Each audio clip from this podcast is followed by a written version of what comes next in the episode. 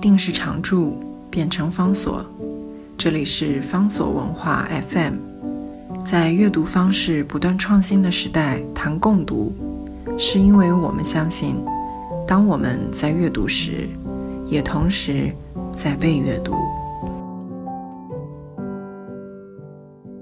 今天要为大家特别介绍的，这是王德威教授的新书，叫做《史诗时代的抒情声音》。在这本书里面，他主要要处理中国非常奇特的一段时间。这个奇特的时代就产生了奇特的现象。之所以期待奇特，因为他要处理的是二十世纪中期的中国的现代文学。而为什么称之为叫这段时间是一个奇特的时代呢？在导论里面。王德威教授呢，他自己明白的这样说：“他说，本书以二十世纪中期为研究时间，这段历史时期似乎与抒情难以发生关联。在二十世纪中期发生什么样的事情呢？第二次中日战争从一九三七年到一九四五年，接下来是国共内战，一九四七年到一九四九年，接下来是中华人民共和国在一九四九年成立，数以百万计的人民的流亡。”各种不同的红色或者是白色的整数清算，到了一九六六年，当然还有文化大革命，凡此种种都为中国人的生活和心灵带来激烈的震荡与转变，冲击之深，影响之巨，以至于无人稍微提起抒情都会显得不合时宜，甚至唐突失敬。所以，也就意味着那样的一个大时代的背景，让大家感觉到那种状态底下，谁？还有心情抒情，这里面当然也就另外牵涉到什么叫做抒情，抒情或者是抒情传统，或者是抒情声音，是这本书它非常核心的一个观念。不过王德伟也希望我们不要用那么简单的方式来面对抒情，所以在导论当中，他花了很多的篇幅来整理抒情，一方面来自于。西方的那个 lyrical lyricism，西方的文学里面的抒情的传统，可是他又要告诉我们，这样的一个西方的抒情传统进入到中国之后，它一定会跟中国原来自身的文学旧有的观念彼此互相激荡，彼此互相呼应，所以啊，就又去整理了过去包括抒情这两个字在中国的古典的典籍里面是如何出现，如何被运用。从最早来自于楚辞，接下来一路到魏晋南北朝，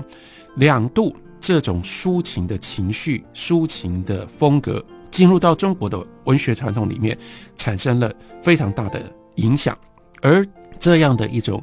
中国传统文学史上面的现象，也就经过了一两千年之后，进入到中国现代文学里面的视野当中。所以，像是在那样的一个大时代底下，包括鲁迅他们这一批文人在内，为什么到后来他们会回到像闻一多就对于楚辞再三的质疑，而鲁迅就对于魏晋南北朝六朝的文学有了一些非常新鲜的看法。从王德威的这样的一个整理当中，让我们会感觉到。这不是偶然的，也就意味着西方的这个抒情的传统，西方这种抒情的风格进入到了中国，影响到了这些人，因而他们也会去回去追溯，跟中国原来有的那样的一种抒情风格产生了亲密性。这是抒情或者是抒情传统的复杂性。而王德威在书里面更进一步的，他还要展现叫做。抒情传统底下的表现方法，那就是他刻意在书名里面把它称之为叫做抒情声音。抒情声音，它意思是这种抒情的表达，不只是在诗里面，不只是在文学里面，而是落在同样都是在二十世纪中期各式各样的形式上。所以读这本书，另外一件很过瘾的事情。是他所涉猎的范围，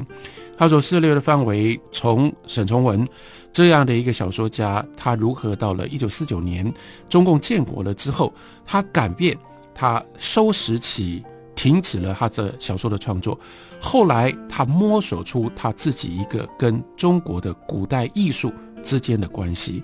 接下来我们看到他处理了何其芳、冯至这个是非常明显的中国现代主义的最重要的诗人。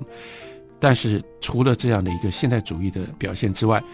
他又花了很大的篇幅去整理胡兰成。胡兰成跟现代主义感觉上一点关系都没有，但是在抒情性或者是抒情的追求上面，他们却是彼此相关的。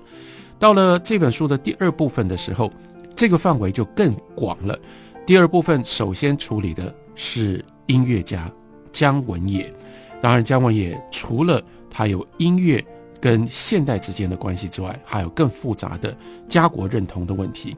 作为殖民地台湾所出生的姜文也，一度他是日本人，也曾经代表日本在一九三六年的柏林奥运上面去参加艺术音乐的竞赛。到了后来，他到中国大陆待了非常长久的一段时间，最后是在文革当中也被整肃，最后是死在。中国大陆这样的一个人，他的经历以及他的艺术的作品，被王德威也放进到这个抒情传统当中，作为一种抒情声音。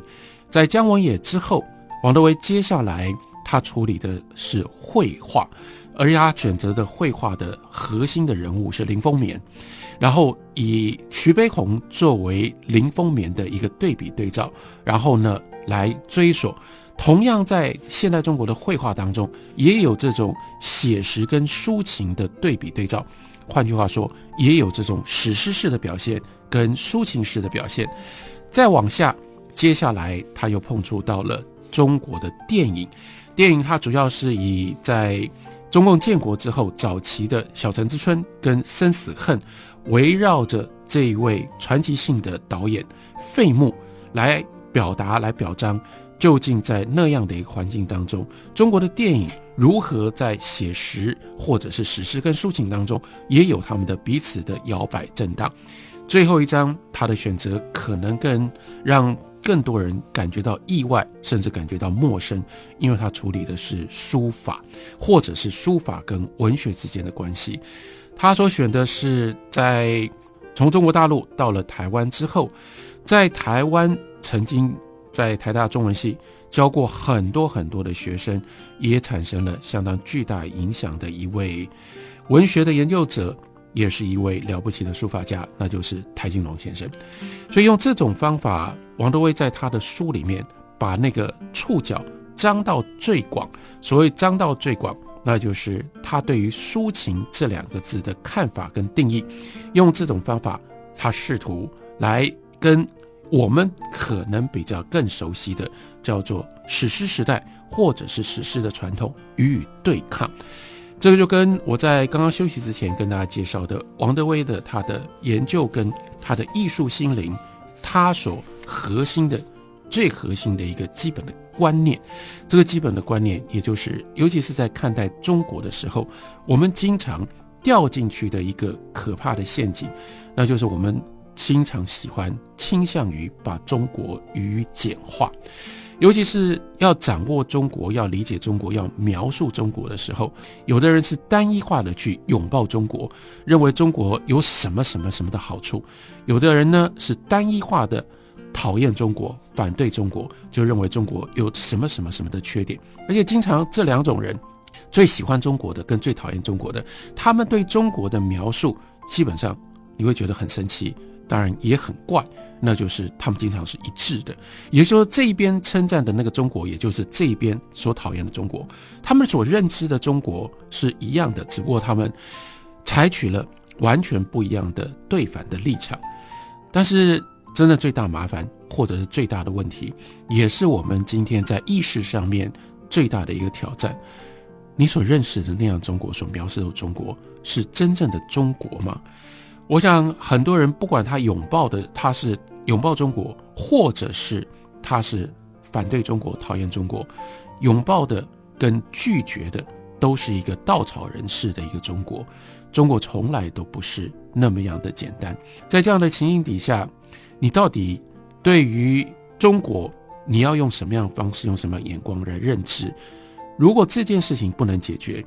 连带的。接下来，那如何讨论？不管你是试图要建立彼此之间关系，或者是要划清界限，你都必须要回到这个历史的现场上面去讨论，一九四九年之后台湾的文学跟一九四九年前后的中国大陆的文学，他们彼此之间的关系，我们要如何看待？那我想，王德威教授的这样的一本书，对于这件事情做了一个巨大的贡献。这个贡献就是打破我们对于一九四九年之前的中国大陆的文学跟艺术究竟是怎么一回事的这样的一个单一的、有时候天真近乎于粗糙的看法，让我们知道那个史诗的时代，我们所以为的中国的大时代，其实它内在藏着。隐形的抒情的声音，而且在抒情的声音也是一种多数的声音。王德威一直试图要用多数复数来挑战我们在文学跟历史上面的一种单一的看法，在这件事情上面，多年以来他一以贯之。如果大家愿意多看看、多听听王德威的提醒的话，我想可以对我们所产生。关于文学，关于中国的种种的误解，是有一些提点作用的。介绍给大家王德威的新书《史诗时代的抒情声音》。